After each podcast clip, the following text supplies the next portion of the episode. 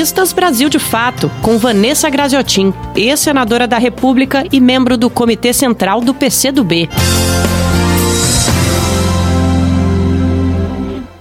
Apesar ainda do avanço do coronavírus no mundo, mas sobretudo no Brasil, que passa a ser o epicentro desta pandemia, temos aproximadamente 400 mil casos com mais de 25 mil óbitos.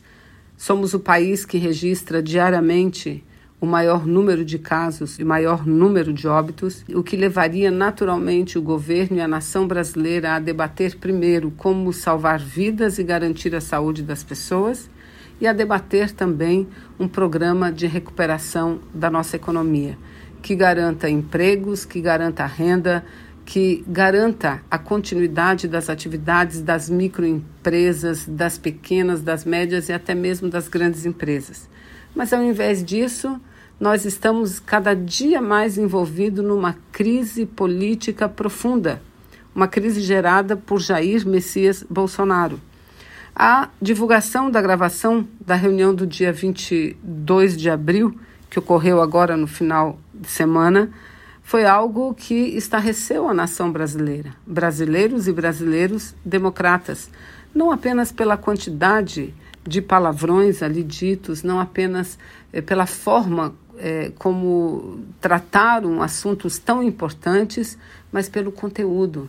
Muitos dizem que foi uma reunião sem um objetivo claro, uma reunião sem pauta definida. Eu tenho a compreensão que havia sim uma pauta clara, uma pauta definida objetivamente. Foi uma reunião convocada por Bolsonaro e a sua pauta, o seu objetivo era enquadrar todo o seu ministério diante de sua política fazer com que todos os ministros e ministras falassem a mesma linguagem.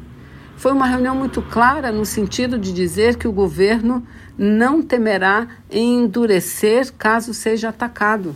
Foi uma reunião muito clara no sentido de Jair Bolsonaro dizer ao seu ministério que a tarefa principal dos ministros é proteger Jair Bolsonaro, proteger a família de Jair Bolsonaro, proteger os amigos de Jair Bolsonaro e proteger o próprio governo Bolsonaro.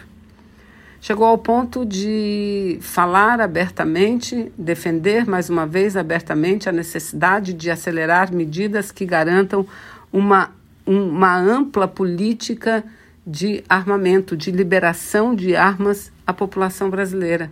Usou uma frase idêntica à frase usada por Benito Mussolini, o ditador italiano, em 1937. Disse Jair Bolsonaro que um povo armado não será um povo escravizado. Ora, de que povo armado fala Jair Bolsonaro? Não é da maioria do povo pobre, simples, homens e mulheres trabalhadores do Brasil, não. Quando ele fala em armamento, ele fala em pessoas que têm condições de comprar armas e munições, ele fala em armar milícias, ele fala em armar um, um, forte bloco de apoio ao seu governo, de apoio à sua política contra a grande maioria do povo brasileiro. Então, no meu entendimento, esse foi o recado mais duro e grave passado pela reunião ministerial do dia 22 sem falar da gravidade da de ameaças ao Supremo Tribunal Federal, de ameaças e a revelação de ações contra a nossa Amazônia, contra o nosso meio ambiente. Mas, sem dúvida nenhuma, a mensagem mais grave foi essa, que revelou o caráter ditatorial, o caráter fascista deste governo Jair Bolsonaro. Na sequência, assistimos também uma operação contra o governador, o governo do Rio de Janeiro. Operação essa que foi anunciada anteriormente por uma deputada bolsonarista, que possivelmente deve ter tido informação privilegiada.